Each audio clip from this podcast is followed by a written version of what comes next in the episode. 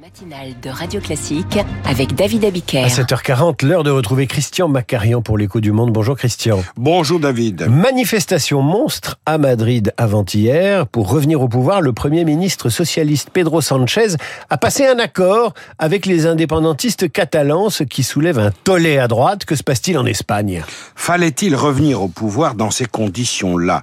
Et à ce prix-là C'est la question fondamentale que soulève la façon dont l'ancien Premier ministre socialiste, Pedro Sanchez, bien qu'arrivé en deuxième position à l'issue des élections législatives du mois de juillet dernier, est revenu au pouvoir en obtenant l'investiture du Congrès des députés le jeudi 16 novembre. Sanchez n'a en effet pas hésité à négocier un accord assez choquant avec les indépendantistes catalans et il l'a fait en grand secret au mépris de toute transparence.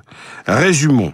Une amnistie est accordée aux 400 personnes condamnées par la justice après l'organisation du référendum d'autodétermination et la tentative de sécession de 2017 en échange du soutien des leaders séparatistes de Catalogne, de Catalogne à la formation d'un gouvernement de gauche à Madrid. Alors on comprend évidemment le tollé, que ça ne plaise pas à tout le monde et notamment à la droite espagnole. Les féodaux de Catalogne contre les grands d'Espagne, soit un donnant-donnant effectué au détriment de l'unité nationale, c'est ainsi que la droite interprète la manœuvre de Sanchez.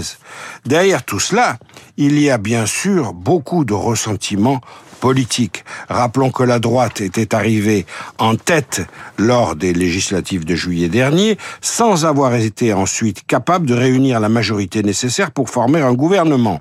Mais on est en droit de se demander si Sanchez est bien taillé pour préserver l'intégrité du pays.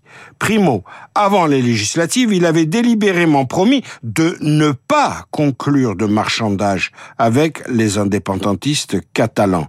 Secondo, bien au-delà de la capitale, la colère populaire a gagné une cinquantaine de villes où des foules compactes se sont levées pour défendre l'unité de l'Espagne. Les manifestants ont marché au cri de Sanchez traître où l'Espagne n'est pas à vendre, à l'appel de différents groupes de la société civile, pas seulement politique.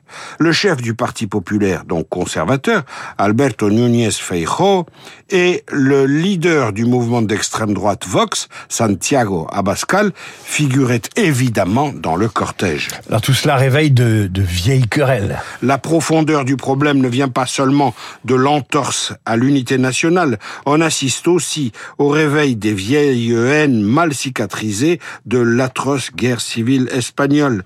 Depuis l'annonce de l'accord d'amnistie il y a deux semaines, des protestataires parmi lesquels des groupes néo-nazis manifestent quotidiennement devant le siège du PSOE, le Parti socialiste à Madrid. Par ces petits arrangements, Sanchez donne du grain à moudre à l'extrême droite. D'où la question qui surgit. Pedro Sanchez a peut-être conquis le pouvoir, mais sera-t-il en mesure de l'exercer concrètement et de l'assumer moralement puisqu'il a choisi cyniquement de diviser le pays. Un drôle de mariage, les Catalans et les socialistes espagnols. À demain, Christian. À suivre, portrait de Javier Milei, le tout nouveau président argentin, haut en couleur et anti-système dans le journal imprévisible. Radio Classique, 7h44.